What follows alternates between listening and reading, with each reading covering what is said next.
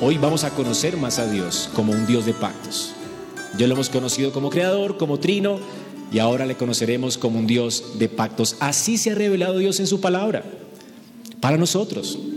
Y necesitamos entender esto, hermanos, porque cada vez que usted lee la Biblia y no entiende que se está desarrollando un pacto, se está desarrollando una, unas promesas que se cumplen todas en Cristo, no podíamos entender la escritura. Algunos me dicen, yo leo Levítico y no entiendo nada, ¿verdad? Precisamente porque no entendemos a Dios. Tienes que aprender a conocer a Dios. Dios solo se relaciona con nosotros por medio de pactos. El pacto de obras y el pacto de gracia. Y la escritura, lo que tienes en tu mano, es la revelación del pacto de gracia. Este pacto de gracia tiene dos administraciones. La ley que es todo el Antiguo Testamento o el antiguo pacto, y el pacto o el nuevo pacto en Cristo, que es el Nuevo Testamento. Así que hay un pacto de gracia administrado de dos maneras. Dios administra su reino y administra su pacto de gracia y lo hace de dos formas. En el Antiguo Testamento con la ley y en el Nuevo Testamento con el nuevo pacto. Y el nuevo pacto es completamente trascendental para entender la escritura, porque la Biblia tiene promesas y el nuevo pacto es el cumplimiento de esas promesas. El antiguo pacto son las sombras, es como la en arquitectura cuando tienes un plano o una maqueta. ¿Han visto las maquetas antes de construir algo? ¿Ok? En el Antiguo Testamento se comienza a construir y en el Nuevo Testamento tenemos la construcción visible, completa y gloriosa que es la iglesia.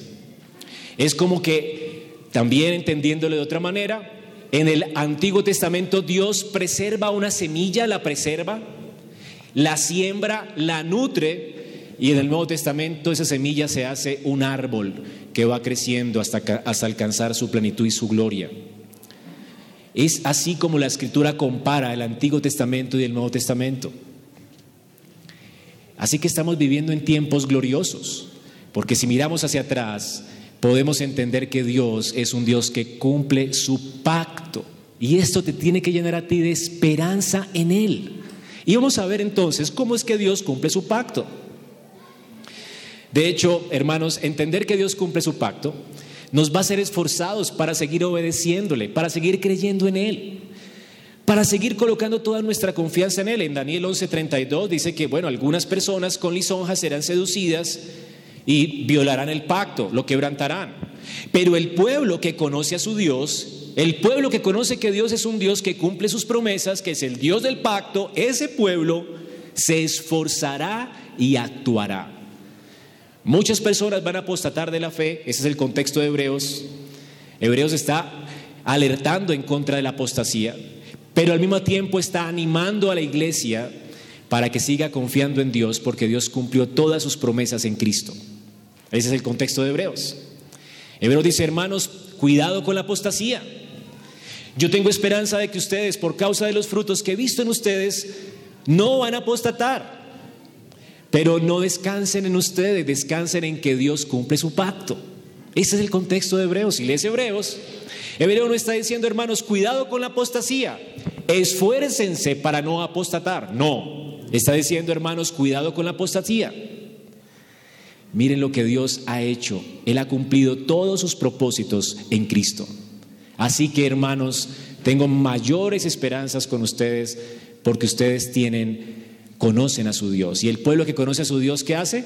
Se esforzará y actuará. Es conocer la fidelidad de Dios lo que nos animará, hermanos, a seguir adelante en nuestra fe, a perseverar, como hablaba John hace ocho días, el pastor John es conocer a Dios, conocer a ese Dios del pacto, es lo que nos ayudará a esforzarnos y actuar, es ver al invisible, es saber que Dios cumple su palabra, lo que nos va a animar a perseverar hasta el fin. Ahora, vamos a comenzar viendo qué es un pacto en la Biblia. Ya vimos que Dios es un Dios de pactos. Ya vimos que la escritura es la Biblia del pacto, es la revelación del pacto. Ya hemos visto que ese pacto está, o ese, el reino de Dios está administrado bajo dos pactos. Pero, ¿qué es un pacto? Bueno, un pacto no tiene nada que ver como hoy se concibe en muchas iglesias, que yo voy y hago una promesa y Dios entonces por causa de eso que yo hago cumple algo. Un pacto no es que yo pacto con Dios, yo no puedo pactar con Dios. De hecho, no estamos hablando de dos personas iguales que entran en un compromiso pactual. Estamos hablando de alguien mayor en dignidad y en esencia que codesciende para tratar con nosotros a través de un pacto unilateral, incondicional. A esto nos referimos como pacto en la Biblia. Así que pacto no es que yo estoy entrando en una sociedad con Dios. No, Dios entra en una sociedad conmigo unilateralmente. Esa es la idea del pacto. Es decir, que Dios hace un pacto con su pueblo. ¿Cuál es ese pacto? Dios hace un pacto, aquí la escritura nos, nos describe este pacto, dice que Dios, en el versículo 13, cuando Dios hizo la promesa a Abraham, sé que un pacto tiene que ver con una promesa, algo que Dios promete, no pudiendo jurar por uno mayor, juró por sí mismo. Hay una promesa y hay qué? Un juramento. Así que pacto es que Dios codesciende, hace una promesa y hace también un juramento. Promete y jura. Así es que este es un pacto en la escritura. Dios codesciende, entra en pacto con su pueblo, Dios promete, la promesa podemos resumirla en dos, aunque son muchas más, pero la promesa es, yo seré tu Dios y vosotros seréis mi pueblo. Yo estaré con ustedes para siempre. Ahora, hermanos, esta es la promesa. Dios prometió estar con su pueblo para siempre. Dios prometió a estas personas caídas después del pacto de obras, desde Génesis 3.15, Dios prometió destruir el pecado. Dios prometió entrar en pacto con un pueblo y ese pacto es un pacto de gracia, donde Dios se compromete a quitar la culpa del pecado y Dios se compromete a habitar con su pueblo, a purificar un pueblo para Él, para que esté con Él. Así que el pacto consiste en conocerlo a Él, en estar con Él, en estar vinculados a Él. Y este vínculo lo podemos comparar en la escritura, o lo compara la escritura con un matrimonio. Es un vínculo como el matrimonio, es un vínculo pactual, es un matrimonio entre Dios y su pueblo. Y también lo podemos comparar, también la Biblia lo compara como un acuerdo o un compromiso de adopción. Dios adopta para sí un pueblo. Así que hay, hay relaciones nuestras que nos pueden eh, permitir entender de qué manera Dios entró en pacto con nosotros. La paternidad de alguien que es adoptado en una familia y un matrimonio. De esa manera Dios ha entrado en pacto con nosotros. Dice que Dios juró. ¿Y por quién juró Dios? Cuando nos casamos juramos ante un juez. Pero ¿ante quién juró Dios? Ahora, ¿por qué nosotros juramos ante un juez cuando vamos a o una notaría para casarnos. Porque el juez tiene una dignidad, es alguien mayor en dignidad. Ahora, ¿quién hay mayor en dignidad que Dios? Nadie. Así que dice aquí Hebreos que Dios prometió algo y juró, pero no encontró por quién jurar más allá de sí mismo. Es decir, que él juró por quién? Por él mismo. Así que él mismo entra en pacto y, él, y hacia Él mismo es quien Él hace juramento, porque no hay otra dignidad mayor que Él. ¿Ok? Este es el pacto de Dios. Juró por sí mismo que cumpliría su promesa, porque no había nadie mayor que Él. Ahora, el matrimonio es una sombra de ese pacto, una figura. la paternidad es otra figura. Pero ambas cosas son incomparables. Cuando yo le dije a mi esposa, yo prometo consagrarme a ti hasta que la muerte nos separe, hicimos un pacto. Es un pacto incondicional. Independiente de cómo se porte ella, yo me comprometí a serle fiel en la salud, en la enfermedad, en la riqueza, en la pobreza, hasta que la muerte nos separe. Y tuve que firmar, porque somos pecadores, incumplimos los, los pactos, así que yo me comprometí con ella con un juez porque somos pecadores, ¿verdad? Pero Dios no miente y juró por sí mismo. Y él no tenía ni siquiera que jurar, con la promesa bastaba, ¿verdad? Pero la pregunta es, ¿por qué dice aquí Hebreos que Dios, dice, queriendo mostrar en el versículo 17, abundantemente a los herederos de la promesa la inmutabilidad de su consejo interpuso juramento? ¿Por qué si Dios no tiene que jurar? Porque él no miente. Dios no es pecador. Y si Él jura, perdón, si Él promete, tú tendrías que creerle. Pero ¿por qué jura? Dice que Él jura queriendo mostrar a los herederos de la promesa, queriendo mostrarnos a nosotros que Él va a cumplir. Es decir, Él jura no por causa de Él, sino por causa de quién? Por causa de nuestra debilidad. ¿No es hermoso, hermanos, que Dios haya interpuesto juramento en su pacto de gracia a causa de tu debilidad? Dios pensó en ti. Y eso quiere decir que Dios, en Dios escribió un libro, toda la Biblia, a través de sus profetas, Dios nos dio un libro para que tú tuvieras seguridad. Este es el libro de la seguridad de tu salvación. Dios quiere que tú tengas seguridad. Dios no quiere que tengas inseguridad. Por eso interpuso juramento. Por eso esta Biblia es la Biblia el, libro del pacto donde Dios puso su firma. ¿Entiendes? Dios tiene una escritura donde Él firmó y selló y garantizó con su propia sangre que cumpliría su pacto.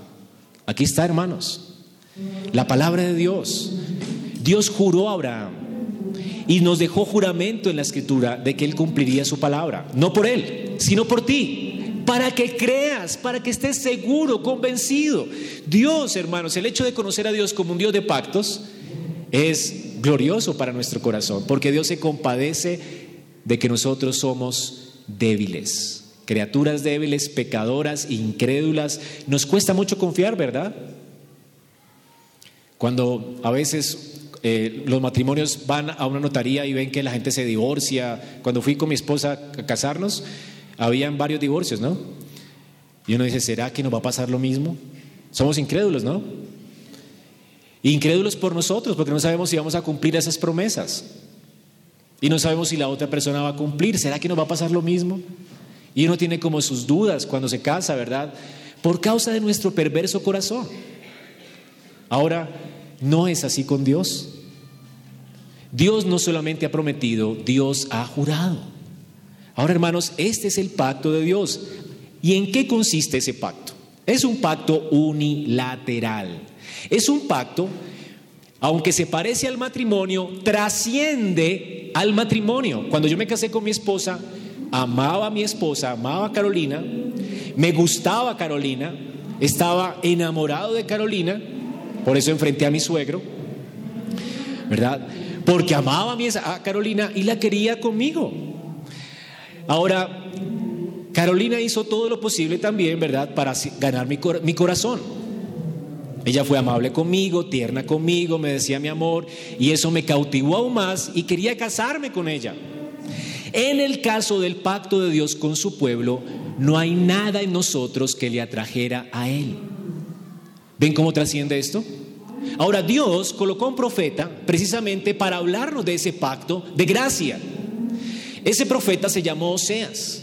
Dios le dijo a Oseas en Oseas 1 del 2 al 3, el principio de la palabra de Jehová por medio de Oseas. Dijo Jehová a Oseas, ve, toma una mujer fornicaria. ¿A una mujer qué? Oye, Dios le está diciendo un profeta, ves a esa mujer fornicaria, tómala por esposa. O sea, es una mujer que practica la fornicación, tómala por esposa. Ahora dice, y dijo Jehová o sea, ve, toma a esa mujer fornicaria e hijos de fornicación, porque la tierra fornicaria, ve, toma una mujer fornicaria, hijos de fornicación, porque la tierra fornicaria, apartándose de Jehová, fue pues y tomó Gomer, hija de Diblaim, la cual concibió y le dio a luz un hijo. Entonces está en Oseas 1 del 2 al 3. Así que Dios está, con eso estaba diciendo, Oseas, tú y yo vamos a hacer algo. Yo y tú le vamos a entregar nuestro corazón a alguien que nos rechazará totalmente. ¿Estás dispuesto a ser mi profeta Oseas? Ok.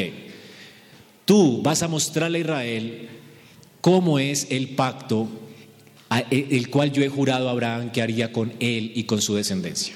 Es un pacto incondicional. Ahora, Oseas, tú vas a ser mi profeta y les vas a mostrar en carne propia cómo es ese pacto que yo tengo con ellos. Ahora, ¿cómo es ese pacto? O sea, ve y toma a alguien fornicario, a alguien fornicaria. Ella te va a rechazar. Ella va a seguir buscando amantes, ella se va a ir de tu casa. Eso fue lo que le sucedió a Oseas. La tomó por mujer, ella se fue con sus amantes, luego se entregó a sus amantes y estaba completamente perdida y él dijo, ve y paga por ella, llévala a tu casa, despósala y dile que nunca la vas a abandonar, límpiala.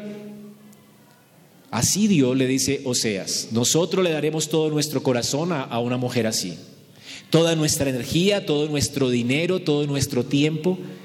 Vamos a invertir todo en esa mujer. Al hacer esto, tú, Oseas, entenderás mi amor por mi pueblo. Ese es el pacto que yo he hecho con ustedes. ¿Entienden, hermanos? Como ves, seguramente Dios le dijo, yo soy el esposo de Israel. Y tu vida, la vida de Oseas, tu vida, Oseas, se tratará acerca de mi amor por mi pueblo. Toda tu vida se tratará de esto, de mostrarle, de revelarle a Israel el amor que tengo por mi pueblo. Y tu dolor será mi dolor. Y tu fidelidad será una réplica de mi fidelidad. Así que hermanos, el amor de Oseas por esta mujer era el mensaje de Dios profético para Israel, para Israel infiel. Así que Oseas pudo entender el amor incondicional de Dios a través de su relación con Gomer. Israel pudo entender el amor incondicional de Dios a través de ver la vida del profeta Oseas. ¿Ya saben qué es un pacto? Un pacto, según la escritura, es un pacto unilateral donde Dios hace una promesa y hace un juramento de fidelidad a gente que no merece su amor a gente que menosprecia su amor. ¿Entiendes? Tú has menospreciado el amor de Dios. Tú no has sido fiel al pacto de Dios. Tú eres como Gomer. Levantamos ídolos en nuestro corazón. Nos prostituimos. La prostitución en la Biblia es comparada con la idolatría y tú eres un idólatra.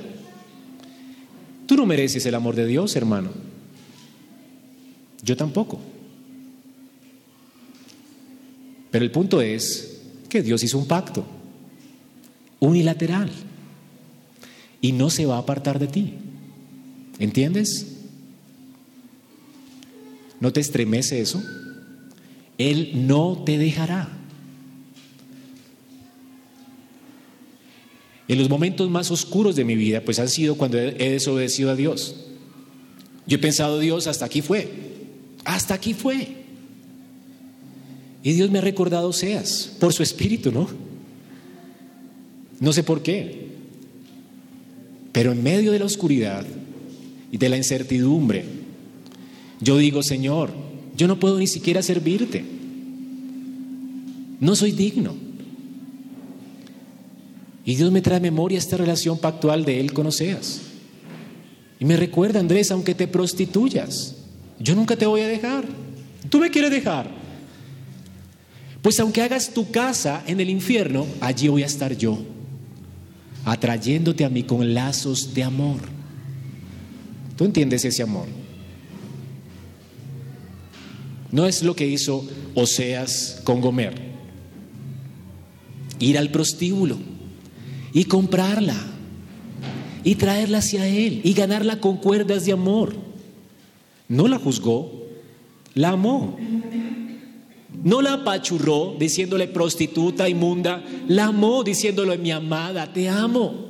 Con cuerdas de amor Jehová nos trajo a él. Ese es el pacto de gracia. Él no viene a culparte, Él viene a salvarte. No vine a traer juicio a la tierra, sino perdón. El Señor vino a perdonar. Él vino a salvar un pueblo para sí. Él cumple su pacto. Así que el hombre, claro, es experto en quebrantarlo, pero Dios no, hermanos. Dios ha sido fiel. Dios ha sido fiel y veamos cómo progresivamente Dios revela este pacto de gracia en la escritura. Es una promesa entonces jurada, una promesa de amor incondicional en la que Dios se compromete a ser un Dios para su pueblo y donde Dios se compromete a estar con ellos para siempre, en una relación pactual de amor incondicional. Esto es un pacto.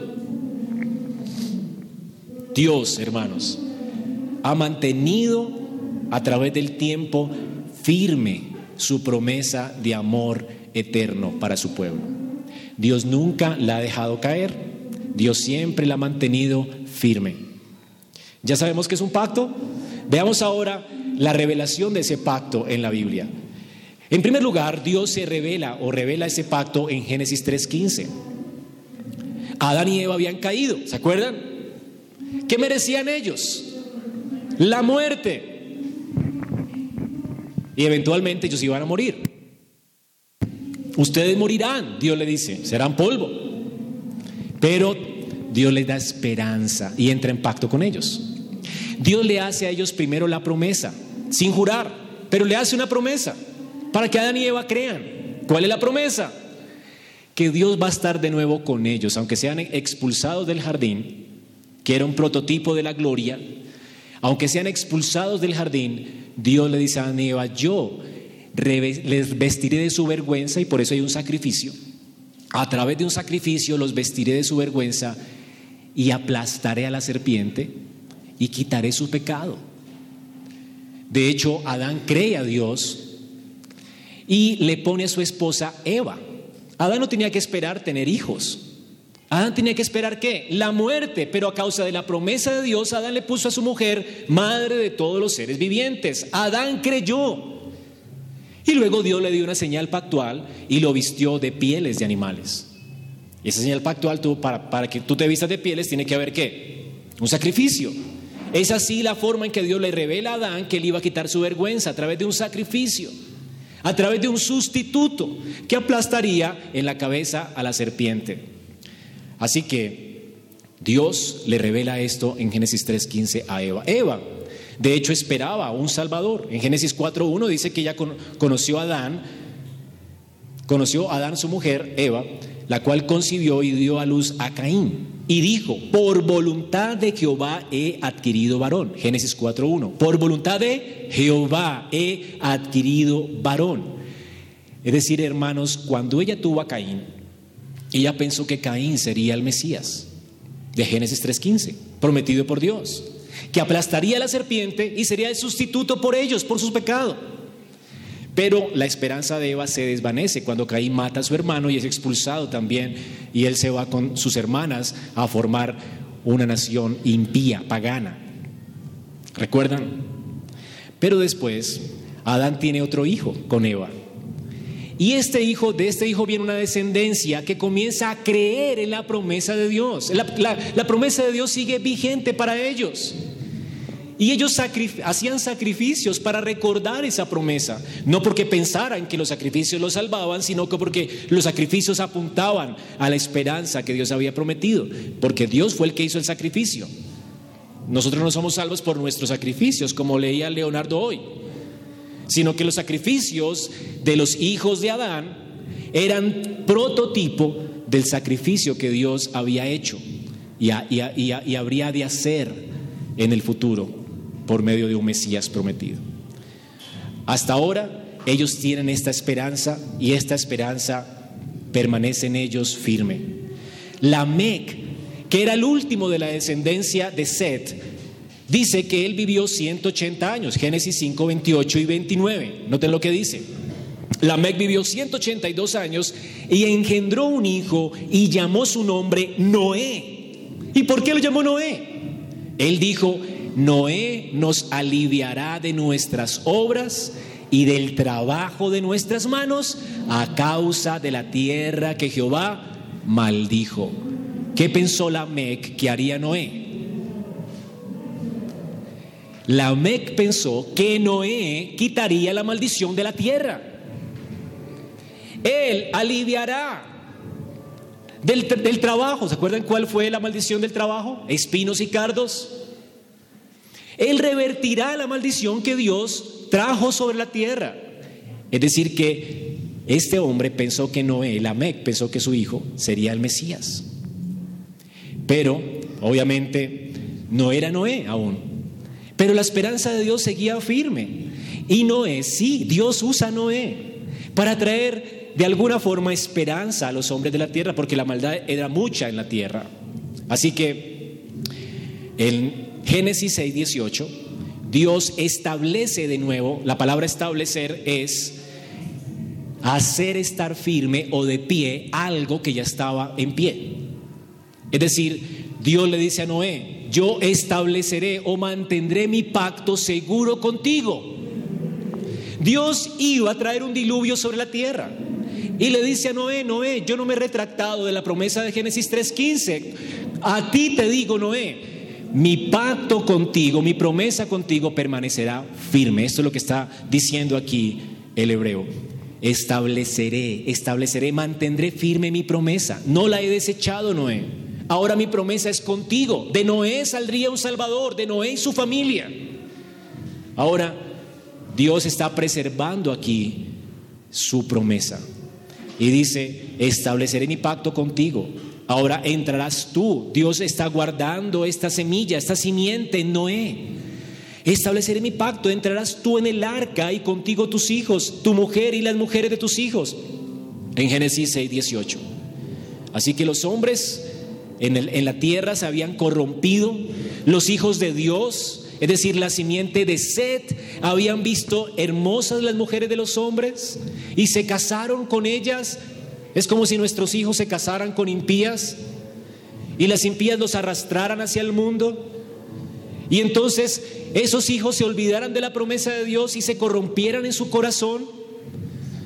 Dios ve en esta tierra a los hombres en dos en tres categorías: incrédulos, ¿verdad? Incrédulos, completamente incrédulos que están afuera de la iglesia, los que están aquí de rumba hoy, personas que no están sino en pacto de obras, sobre los cuales pesa la maldición de la creación sobre ellos, y personas a las cuales Dios le hace promesas, es decir, creyentes junto con sus hijos.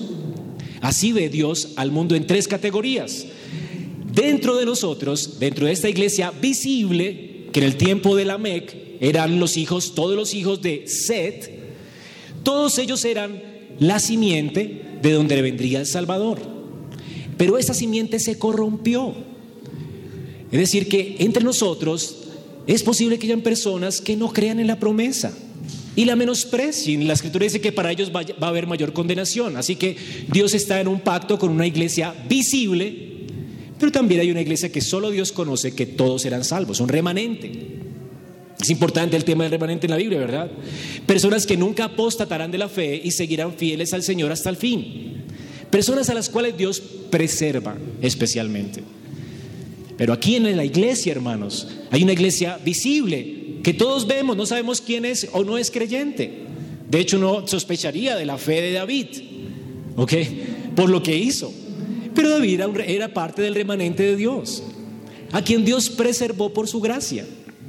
Así que nunca nosotros podemos juzgar antes de tiempo. No somos quienes para juzgar a los hermanos de la iglesia, porque pecan. Podemos caer en pecados graves como los de David, pero si somos hijos, Dios ¿qué hace con los hijos? Los disciplina y los azota. Así que no sabemos, hermanos, no es la tarea de la iglesia escoger quién y quién no es parte de la iglesia, sino reconocer a los que tienen fe en el Mesías. Reconocemos, no escogemos. Esa es tarea de los ángeles del cielo cuando vengan a recoger la cosecha final. No es tarea de la iglesia. Nosotros aquí solamente podemos ver tus frutos, disciplinarte, expulsarte con la esperanza de que regreses, entendiendo que Dios así ama, disciplina a los hijos que Él ama. Pero no podemos hacer nada más, ¿verdad? Así que Dios ve a la gente en tres categorías. Impíos, cortados del pacto, gente que está en pacto con Él, gente que guarda su pacto y gente que apostata de la fe o menosprecia sus promesas.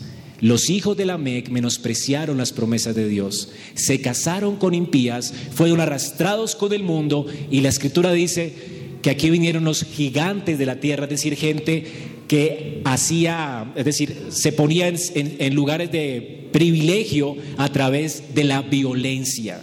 La violencia fue la característica de la tierra en tiempos de Noé. Y solamente Dios preserva a Noé. Y en él Dios va a comenzar algo nuevo, en Noé. Dios entonces dice, Noé, contigo mi promesa va a ser firme. Los teólogos han llamado el pacto de Noé el pacto de preservación. Dios va a preservar a través de Noé la simiente prometida hasta que Cristo venga. Así que Dios es firme a su pacto. La señal de ese pacto es cuál? ¿Se acuerdan? El arco iris. El arco iris es, algunos lo ven como si Dios hubiera colgado su arco de juicio mientras Él cumple su promesa en Cristo. El arco iris no es algo que nosotros vemos y nos acordamos. Dios dice que el arco iris es algo que Él ve y se acuerda.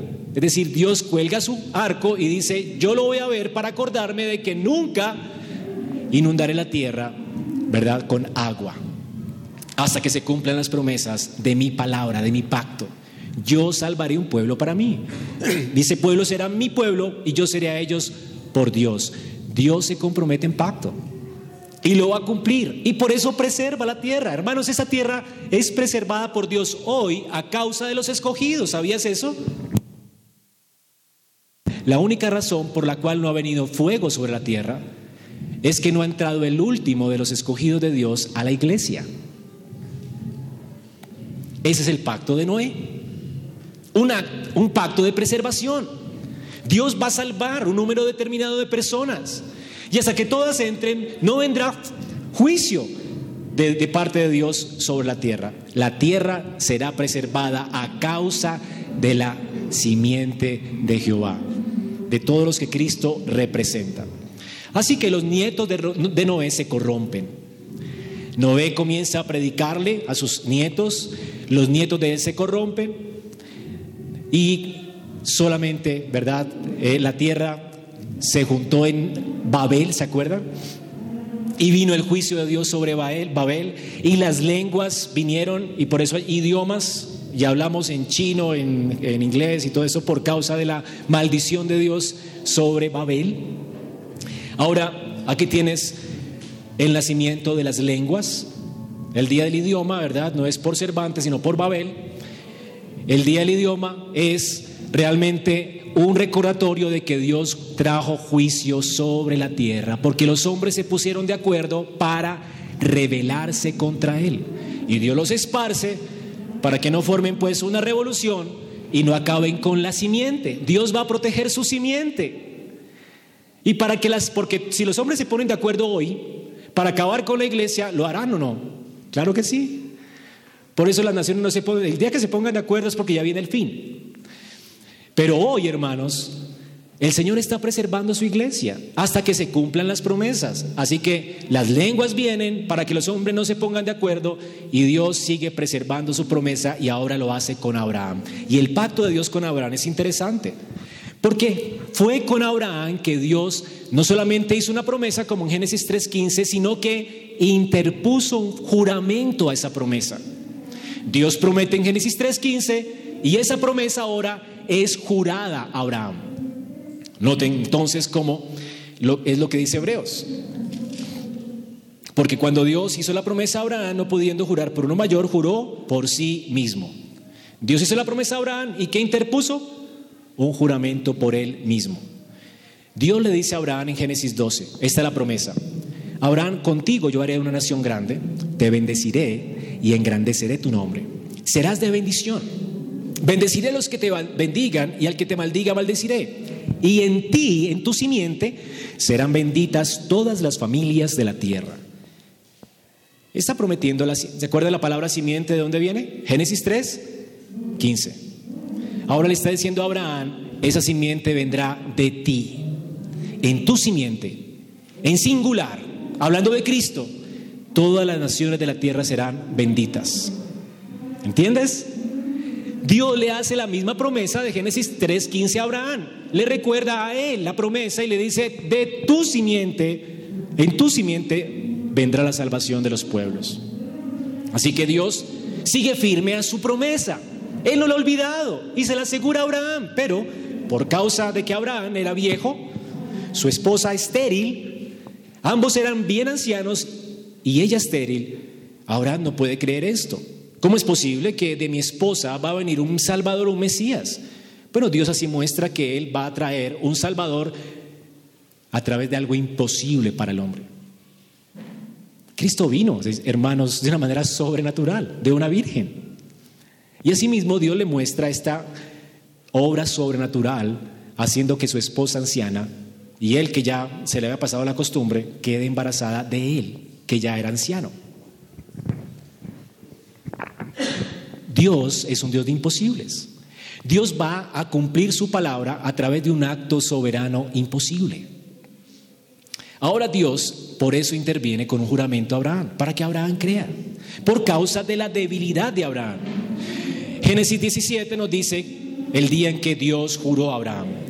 Entonces Abraham se postró sobre su rostro y se rió en su corazón. A un hombre de 100 años, Señor, le nacerá un hijo. Y Sara tiene 90 años. ¿Concebirá ella un hijo? Y Abraham dijo, Señor, yo sé que es Ismael, seguramente. Ojalá Ismael viva delante de ti. Pero Dios le, dije, no, le, dice, no, hermano, no, de Abraham. El hijo será de Sara, tu mujer. Y le, y, dice, y le pondrás el nombre de Isaac. Dios hasta le escoge el nombre, ¿verdad? Y estableceré mi pacto con él. Mi pacto, es su pacto. ¿Ok? Es el pacto de Dios. este será pacto perpetuo para su descendencia después de él.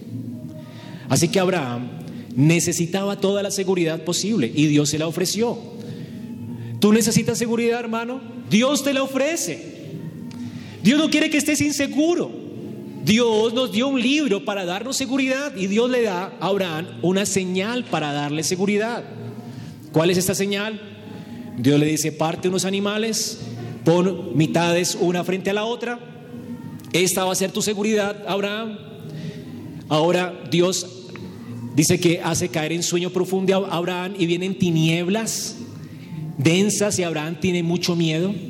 Y en medio de esas tinieblas Dios pasa por en medio de esos animales divididos, haciéndole a Abraham su juramento. Abraham, yo voy a cumplir. Estos animales divididos lo que significaban es que Dios se comprometió en pacto con Abraham, a pesar de que Abraham seguramente lo iba a cumplir, Dios lo iba a cumplir. Y Dios se comprometió por Abraham y por él mismo juró que él iba a cumplir. Es decir, Dios pasa por en medio solo. Antiguamente la gente cuando hacía un pacto pasaban ambos por este rito, por medio de estos animales, y si alguno de ellos dos incumplía, la persona que incumplía le pasaba lo de los animales. Es decir, tenía que ser cortado de los hombres o tenía que morir. ¿Ok? Eso significa la palabra berit o pacto, cortar. Cortar o morir, desaparecer de la tierra, cortado de los hombres. ¿Por qué? Porque incumpliste las palabras del pacto. Abraham no pasa por en medio de esos animales divididos, Dios pasa solo. Dios le dice a Abraham, Abraham, anda delante de mí, sé perfecto. Abraham, para poder estar en pacto con Dios, tenía que ser qué? Perfecto. Pero Dios dice, yo, yo voy a cumplir ese pacto por ti también. Es un pacto de gracia. Dios pasa solo. Abraham todavía seguramente no entendía lo que implicaría este pacto. Pero el Hijo de Dios vino a morir en una cruz a causa de que Abraham incumplió el pacto. Abraham es un hombre caído como tú y como yo. Nos daría terror pasar por en medio de esos animales divididos y comprometernos en pacto con Dios. Conocemos nuestro corazón, ¿verdad? No cumplimos ni años, como dice popularmente el dicho. Pero Dios pasó solo por en medio de esos animales. Y Cristo murió por el incumplimiento nuestro. Cristo fue a la cruz, haciendo justicia a su palabra, a su juramento.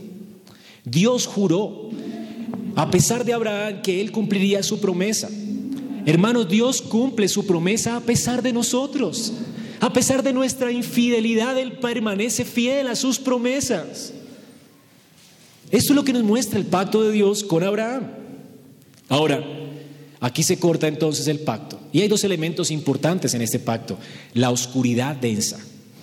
La oscuridad Claro, simboliza, puede simbolizar el juicio de Dios sobre esos animales.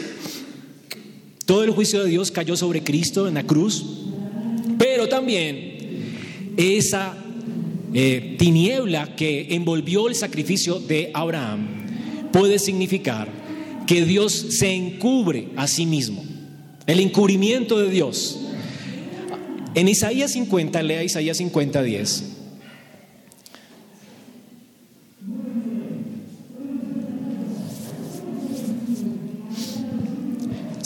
Dios se encubre porque el pacto que Dios hace con Abraham no se iba a cumplir inmediatamente. A ver si me hago entender. No se iba a cumplir inmediatamente. Y de hecho Dios dice que ellos tienen que ir esclavos a Egipto y en Egipto los va a salvar y los va a llevar a la tierra, etcétera, etcétera. Los iba a multiplicar.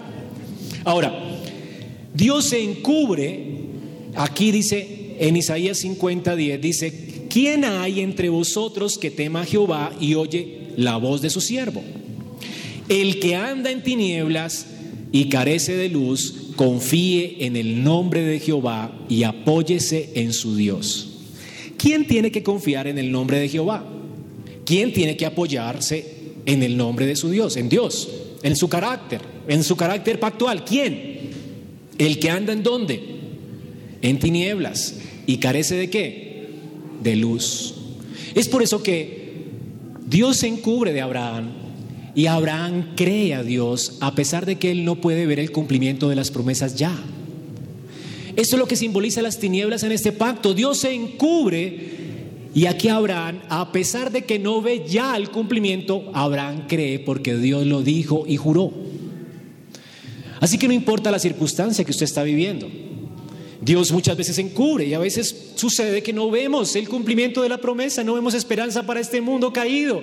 Pero cuando vemos la cruz, cuando vemos el sacrificio que Dios hizo por nuestros pecados, Dios en medio de esas tinieblas, a nosotros que carecemos de luz, nos está mostrando su pacto para que confiemos en Él, para que nos apoyemos en Él y para que vivamos como viendo al invisible. Eso es la fe.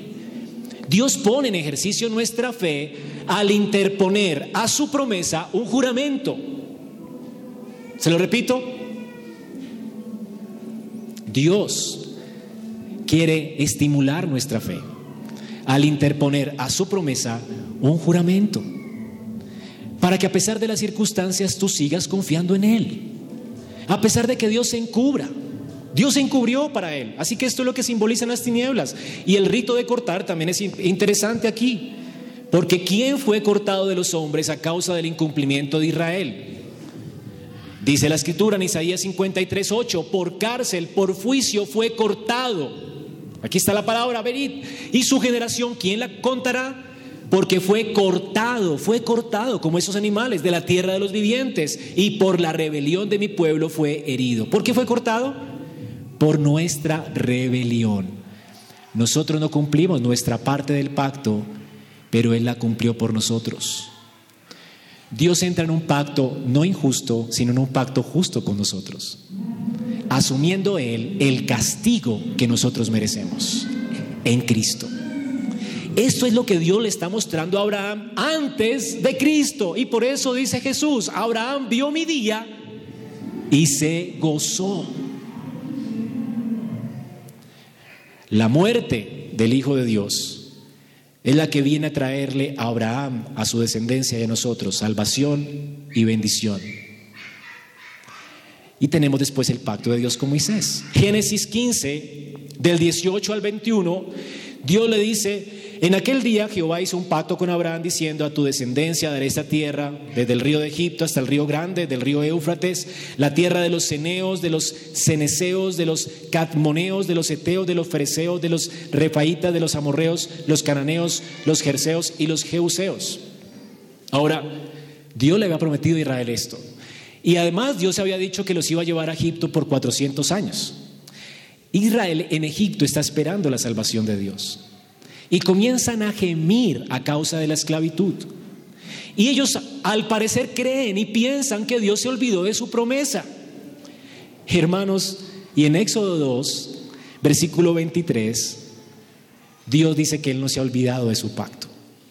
Aconteció que después de muchos días murió el rey de Egipto y los hijos de Israel gemían y clamaron y subió a Dios el clamor de ellos con motivo de su servidumbre, y oyó Dios el gemido de ellos, y se acordó de su pacto con Abraham, Isaac y Jacob. Dios se acuerda de su pacto. Es el mismo pacto. Ahora Dios entra y los rescata de Egipto. Era un tiempo de gran oscuridad, al igual que la oscuridad que envolvió a Abraham en medio de sus animales divididos. Un tiempo de gran oscuridad y Dios viene, interviene sobre este pueblo y hace y le recuerda más bien su pacto. Ahora, dice Isaías 45:15, verdaderamente así entendió Dios, así entendió Israel, perdón, a Dios, verdaderamente tú eres Dios que te encubres, Dios de Israel que salvas. Dios estaba encubriéndose en medio de Egipto para el pueblo, pero Dios en medio de esa oscuridad, de esa esclavitud, los rescata. Así entendió Israel. Israel debió, debió sentir esto. Dios nos, Dios nos olvidó, Dios se está encubriendo de nosotros. Pero dice que Dios en medio de esas tinieblas los rescató, se acordó. ¿Y qué le dijo Dios a Moisés?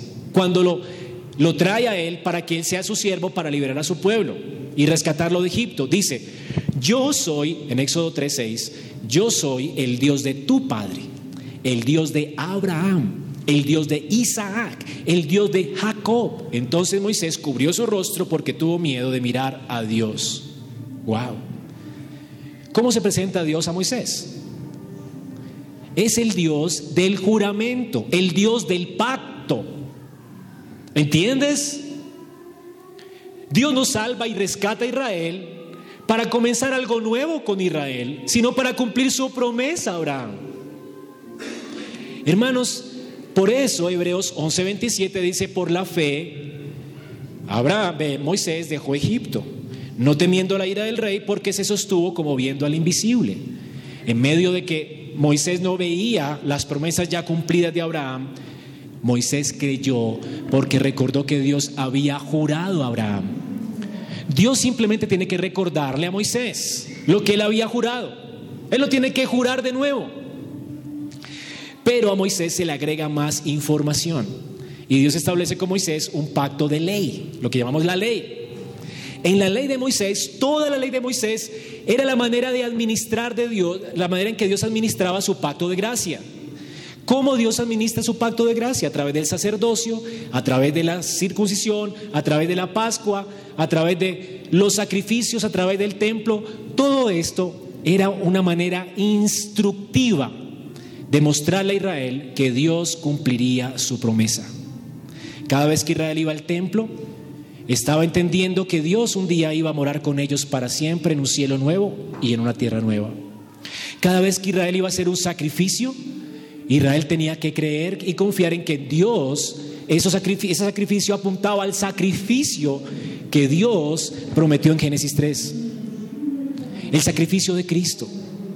Todo eso lo anticipaba a Cristo. Israel tenía que confiar por la fe. Israel miraba hacia adelante, nosotros como iglesia del Nuevo Testamento miramos hacia atrás, hacia el sacrificio realizado. Por eso hoy no hay sangre. Pero Dios no ha cambiado su promesa. Dios no ha cambiado su pacto. Es el mismo pacto, son las mismas promesas. Cuando participamos de la Santa Cena, si tú pones la confianza en el pan, Dios nos dirá, ¿quién dijo que el pan salva? ¿Quién les mandó a ustedes? ¿Quién les ordenó a ustedes en participar del pan para salvación? Lo mismo que le dijo a Israel. ¿Quién les ordenó a ustedes hacer sacrificios? Ahora, ¿Dios no se los ordenó? Sí, pero no. Es decir, la orden de Dios no era para que ellos se salvaran por los sacrificios, sino que por medio de los sacrificios pusieran su esperanza en la promesa. ¿Entienden? La promesa, los sacrificios, el sacerdocio, el templo, hablaba de algo glorioso, hablaba de Cristo superior, del sumo sacerdote, de la ofrenda por nuestros pecados, de aquel que es Dios con nosotros, que vino a morar en medio de nosotros. Todo el Antiguo Testamento apuntaba a Cristo. Dios está diciéndole a Israel, a través de todos estos sistemas sacrificial y de la ley, yo traeré un Salvador para ustedes que será propicio al pecado de ustedes, un sumo sacerdote. Y luego Dios después de la ley, hace otro pacto con David. Y a David le muestra además que Cristo no solamente será un sacrificio para ellos, un sacerdote para ellos, la presencia de Dios con su pueblo para ellos, pero también será el rey de ellos. Y Dios le promete a David, el Espíritu de Jehová habló por mí. En 2 Samuel 23, del 2 al 5. Y su palabra ha estado en mi lengua. El Dios de Israel ha dicho, me habló la roca de Israel. ¿Qué le habló David? Habrá un justo que gobierne entre los hombres, que gobierne en el temor de Dios. Será como la luz de la mañana, como el resplandor del sol en una mañana sin nubes, como la lluvia que hace brotar la hierba en la tierra. ¿No es así mi casa para con Dios? dice David. Sin embargo, David dice, mi casa no es así. David entendía que no se trataba de él. Dios le dice, David, levantaré un rey de entre tu pueblo. Y David dice, yo sé que no es de mi casa. Yo sé que no está hablando de mí. Él ha hecho conmigo pacto perpetuo. Él es, dice, ordenando en todas las cosas y será guardado. Un pacto ordenado y un pacto firme. ¿Cómo considera David el pacto de Dios? Es un pacto que no tiene que ver con su casa, ¿verdad? Decir que ese pacto, claro, viene de su simiente, pero no tiene nada que ver con su simiente. En un sentido no es hijo de David, pero en otro sentido sí es hijo de David, porque Cristo es Dios con nosotros, nacido de una virgen. David, ¿cómo entendió este pacto? Es un pacto organizado, dice, él ha ordenado, es, es, ordenado en todas las cosas y es un pacto firme, fiel. Aunque todavía no haga él florecer toda mi salvación y mi deseo, Dios estaba encubriendo de él. Igual que con Abraham, igual que con Israel. Él todavía no estaba viendo la realización de las promesas, pero en medio de ellas Dios está otra vez recordándole su juramento. Y añade en su juramento que este Mesías Salvador será el rey para su pueblo, un rey para su pueblo. Así que hay revelación progresiva en este pacto. David había fallado muchas veces. Las circunstancias de David muchas veces fueron muy confusas. Él no podía ver con sus ojos esperanza muchas veces. Cuando su hijo le quitó el trono, cuando él pecó con Belsabet, cuando mandó a matar al esposo de Belsabet, él pensaría, ya, he, sido cortado de los hombres.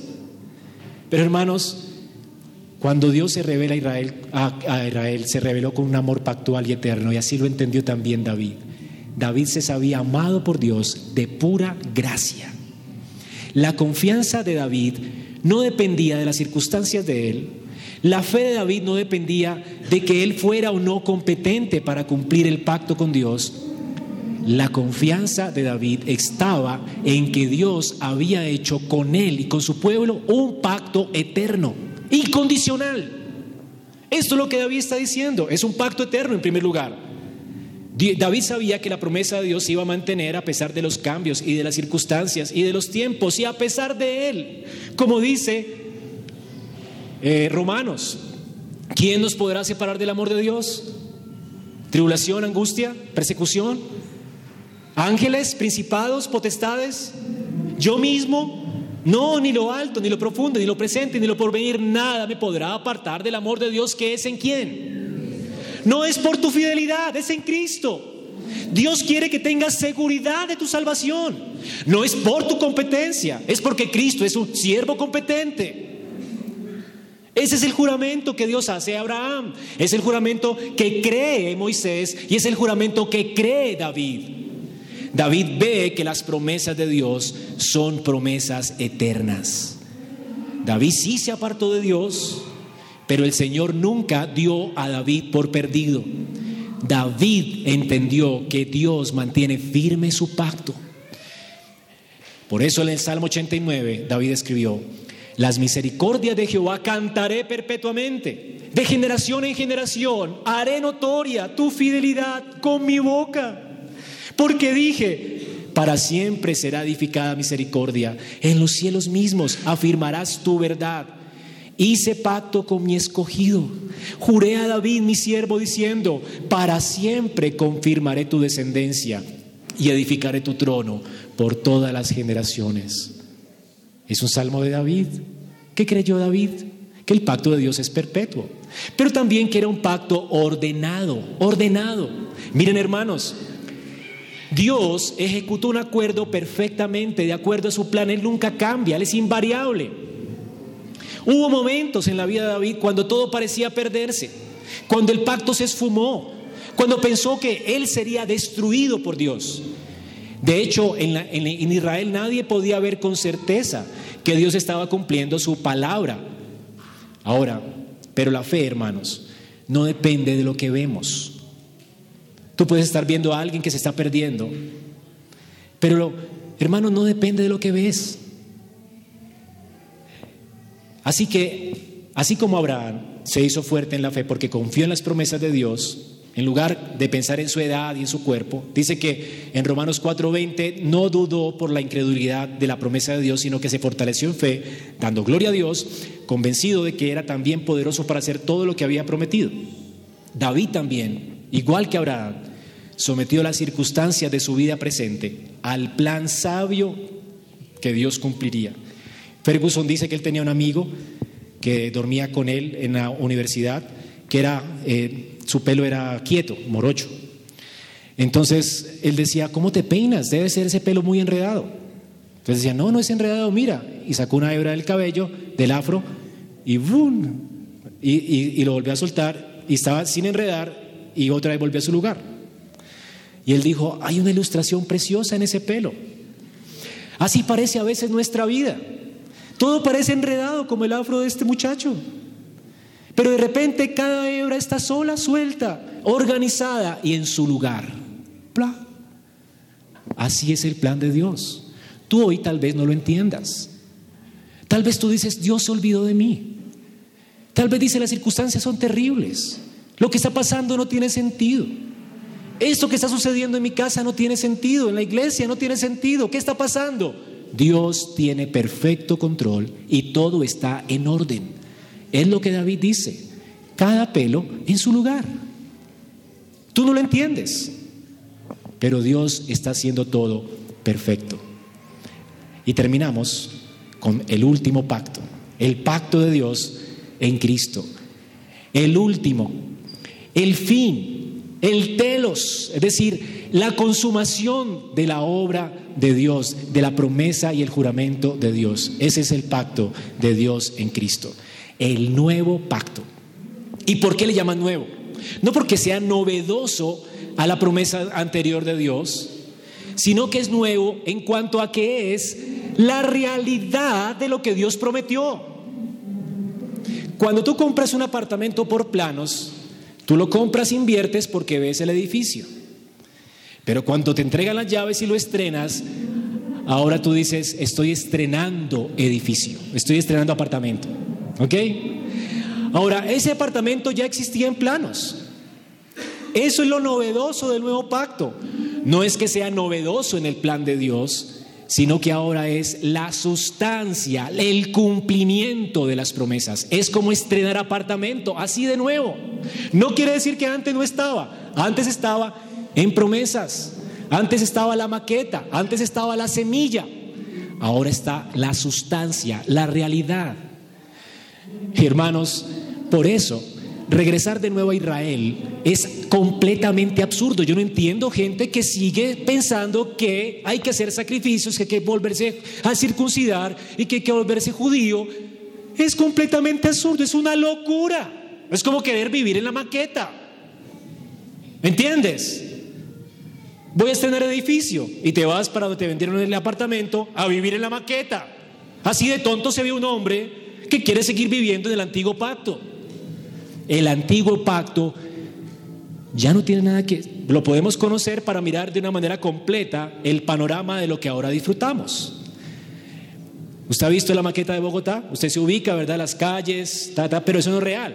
Así cuando leemos la Biblia en el Antiguo Testamento la leemos diciendo, esto es todo lo que Dios organizó, planeó y prometió, pero ahora ya estamos viviéndolo. Hermanos, estamos en el cumplimiento, no necesitamos un templo, no necesitamos un sacerdocio, no necesitamos sacrificios, no, el Señor ha cumplido en Cristo perfectamente su palabra. Dios cumple su promesa, Dios cumple su pacto. Cristo murió porque Dios juró a Abraham que si Abraham no cumplía, Dios cumpliría por él y en Cristo Dios cumplió por él. Había un rito en Israel extraño en Deuteronomio. No sé si se acuerdan en Deuteronomio al final. Dios le dice, Israel, párate en un monte, sí, la mitad del pueblo en un monte y la otra mitad en el otro monte. Y comiencen a leer la ley. Y cada vez que se lea la ley, ustedes tienen que decir, amén, amén. ¿Ok? ¿Se acuerdan de ese, de ese rito? Extraño, ¿no? Y todos tenían que decir amén. Ahora, hermanos, aquí en Deuteronomio dice, maldito el hombre que hiciere escultura o imagen. Una porción nomás, Deuteronomio 27. Abominaciones a Jehová, obra de mano de artífice, y la pusieron en oculto. Y todo el pueblo responderá y dirá, amén. Era la ley, maldiciones y bendiciones. Maldiciones por el incumplimiento y bendiciones por el cumplimiento. Maldiciones, bendiciones. Y todo el pueblo decía, amén. Con ese amén, el pueblo está diciendo, así sea. Que si incumplimos, muramos. Así sea, así sea. Hermanos, ¿sabes qué dice la Biblia acerca de Cristo? Muy bien, Él es el amén. La escritura nos dice en 2 de Corintios 1:20, todas las promesas de Dios son en él sí y en el amén. Todas las promesas, todas las promesas son en Él. Tú, a ti no te puede ir bien porque te portas bien. Tú no vas al cielo porque te portas bien. Todas las promesas de Dios son en Él. Amén. Él recibió el castigo que merecíamos nosotros. Y Él mereció las bendiciones que nosotros no merecíamos. Para nosotros. Él es el amén. Este rito de Israel se cumple en Cristo. Cristo llevó sobre él las maldiciones para que nosotros fuésemos bendecidos por Dios a causa de él. Por eso Apocalipsis 3 dice, y escribe al ángel de la iglesia en la Odisea, he aquí el amén, el testigo fiel y verdadero, el principio de la creación de Dios dice esto, Él es el amén. Dios mantiene su promesa de bendecirnos por medio de Cristo pero también, también mantendrá su promesa de juzgar aquel que no es fiel a su pacto. Porque este pacto de gracia te debe llevar a ti a ser agradecido con Dios y a fiel a Él. Porque Él te atrae a ti con cuerdas de amor.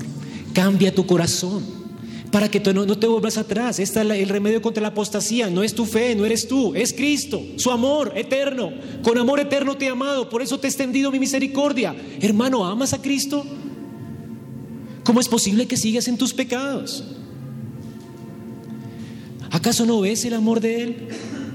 ¿Acaso no entiendes de qué manera Él, como Oseas amó a esa prostituta, Él te ha amado a ti sin merecerlo? Él te ha extendido su amor incondicional. Tú deberías amarlo a Él. El amor de Cristo es el que nos constriñe. No se trata de tu fidelidad, se trata de su amor. Es que si tú has aceptado su amor, eso te compromete a ti, hermano. Yo me sentiría comprometido si tú me dices, Andrés, mira, este carro es tuyo, esta casa es tuya. Yo pensaría antes de recibirte eso. ¿Por qué? ¿No compromete? Imagina que venga un hermano generoso y te diga casa, carro, finca, beca y te ha depositado unos millones para que no sufras de nada, ¿verdad? Para que lo disfrutes. ¿No lo pensarías antes de recibirlo? ¿Qué hay detrás de esto? ¿Ok? ¿Por qué? Porque recibir algo tan costoso compromete. Ese es el pacto de Dios. No se trata de ti, se trata de que Él es generoso y se votó para darte vida y vida en abundancia. Ese es el pacto fiel de Dios y lo cumplió en Cristo. Y ha derramado su amor. ¿Qué vas a hacer si lo recibes? ¿No te compromete ese amor? Por eso Pablo dice, el amor de Cristo nos constriñe. Entendiendo esto, que si uno murió por todos, luego todos mueren por Él. Primero Él da, nuestro corazón se constriñe nuestro corazón de prostituta se constriñe al no entender por qué así nos ama. y respondemos en agradecimiento y obediencia a ese amor. ¿Cómo no amarlo a Él? ¿Cómo no amarlo a Él? Cuando miras la cruz, tú tienes que maravillarte de la fidelidad de Dios. En la cruz Dios cumplió todas sus promesas. En la cruz Dios cumplió perfectamente su pacto con Abraham, con Isaac, con Jacob, con Moisés y con David. En la cruz Dios dice, yo no miento. ¿Y sabes qué, hermano? En Romanos 8:31 dice, ¿qué diremos a esto? Si Dios es por nosotros, ¿quién contra nosotros? Aquel que no escatimonia a su propio Hijo. Dios estuvo dispuesto a cumplir su palabra a costa de su Hijo. Para que tú no mueras, para amarte, para entrar en pacto contigo. ¿Y sabes qué dice Pablo? Si Dios hizo esto, si Dios entregó esto por nosotros, ¿cómo no nos dará con Cristo las demás cosas? ¿Cómo no? No podemos confiar hoy, en medio de nuestras circunstancias presentes, de que así como Dios nos entregó a Cristo, Él nos dará un lugar con Él en nuevos cielos y nueva tierra. No importa las circunstancias que estés viviendo, no importa cuánto tu cuerpo se esté desgastando, no importa la enfermedad que estés sufriendo, Dios va a cumplir su promesa, porque todas las cumplió en Cristo. Y si nos dio a Cristo, ¿qué es lo más terrible que pudo haberle ocurrido a Dios? Desprenderse de su Hijo para dártelo a ti como regalo y darte su espíritu. ¿Cómo no nos dará con Él las demás cosas? Si Él se dio a sí mismo, ¿cómo no estará con nosotros en cielos nuevos y tierra nueva? Si Él se dio a sí mismo, ¿cómo no te dará un cuerpo nuevo? ¿Cómo no hará de esta creación una nueva creación? Hermano, hay esperanza en, en Cristo. Así que no se trata de tu fe, se trata de su fidelidad. ¿En quién confías en esta mañana? ¿En quién confías? ¿Cuál es tu confianza hoy? ¿Estás confiando en tu fe, en tu fidelidad? ¿O estás poniendo tu confianza en Cristo, en Dios y en su fidelidad. Hermanos, el desafío de esta mañana es que pongas tu esperanza, el fundamento de tu esperanza, solo en Dios y en sus promesas. ¿Son las promesas de Dios la base, el fundamento de tu esperanza? Eso es conocer al Dios del pacto. Por eso dice que el pueblo que conoce a este Dios, a ese Dios del pacto, se esforzará y actuará. Es un pueblo que no quebrantará el pacto que será fiel a su pacto. Hermanos, las promesas del pacto que nos fueron dadas en Abraham, que se nos repiten en el Evangelio, son promesas todas ellas cumplidas en Cristo. ¿Dónde está tu fe? ¿Confías en ti? Qué débil soy, qué incrédulo soy, qué pecador soy. Hoy sí, mañana no. Hoy sí, mañana. ¿Confías en ti? Dios te está hablando al corazón. No pongas tu confianza en ti. Si pones tu confianza en ti, habrá desesperación y deserción. Pablo, para que los hebreos no desertaran de la fe, no apostataran de la fe, los anima para que crean en el Dios del pacto. El mismo que prometió, Él hará. Confía en Él. Dios quiere que confíes en Él. Pon tus ojos en Cristo. Él es el autor y el consumador de nuestra fe. No en ti, hermano, no en ti. No a nosotros. Tu nombre, Señor, sea dada la gloria.